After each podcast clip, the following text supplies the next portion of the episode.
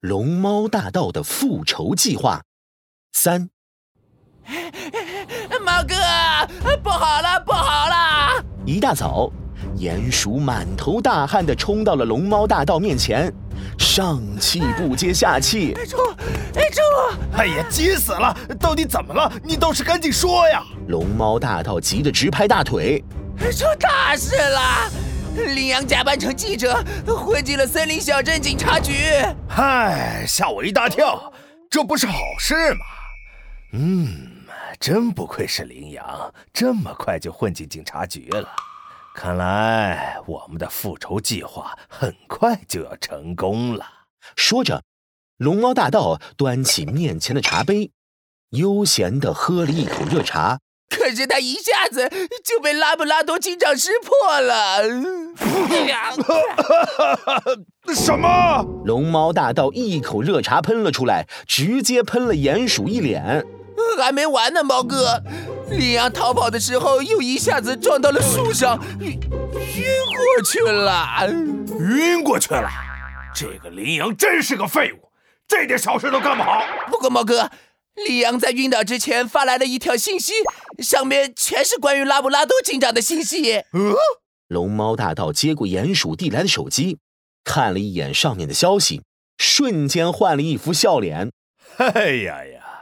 这个羚羊真不愧是我龙猫大道的小弟，晕倒之前还不忘记自己的任务。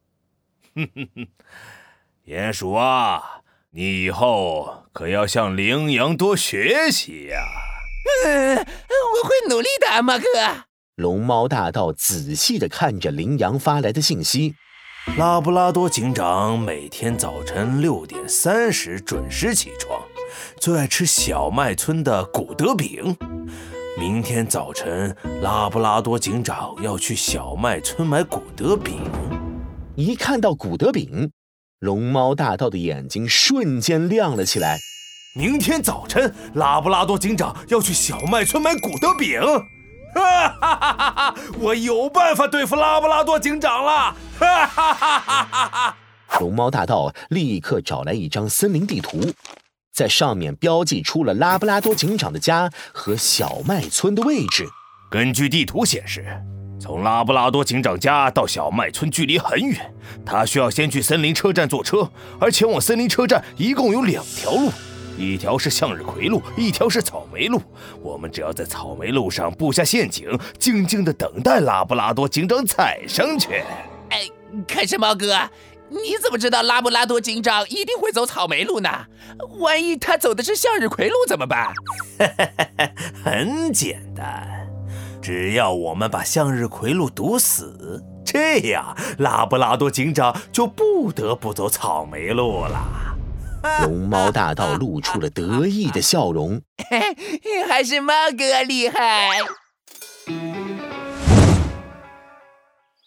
第二天早晨六点三十，拉布拉多警长早早的起床，刷牙、洗脸、吃早餐，然后对着镜子整理了一下警服，动作一气呵成。现在出发，前往森林车站坐车，去小麦村买古德饼。拉布拉多警长一脸轻松地走出家门。今天是走向日葵路还是草莓路呢？对了，现在向日葵应该开花了，不如走向日葵路吧，顺便看看漂亮的向日葵花。说着，拉布拉多警长就往向日葵路的方向走去。可是，刚走了没几步，拉布拉多警长远远就看到前面向日葵路中间竖起一个高高的大牌子。上面写着几个歪歪扭扭的大字：“前方向日葵路正在施工，请拉布拉多警长从草莓路绕行。”看到这里，拉布拉多警长的脑袋上冒出几个大大的问号：“请拉布拉多警长从草莓路绕行，看来是有人故意想让我走草莓路。”拉布拉多警长眼神中闪过一些疑惑。紧接着，装作什么都不知道的样子，转身往草莓路走去。路上，拉布拉多警长找机会给杜宾警员发了个信息。拉布拉多警长离开后，向日葵路边的草丛中立刻响起一阵兴奋的声音：“猫哥，成功了，成功了！拉布拉多警长，往草莓路走去了。”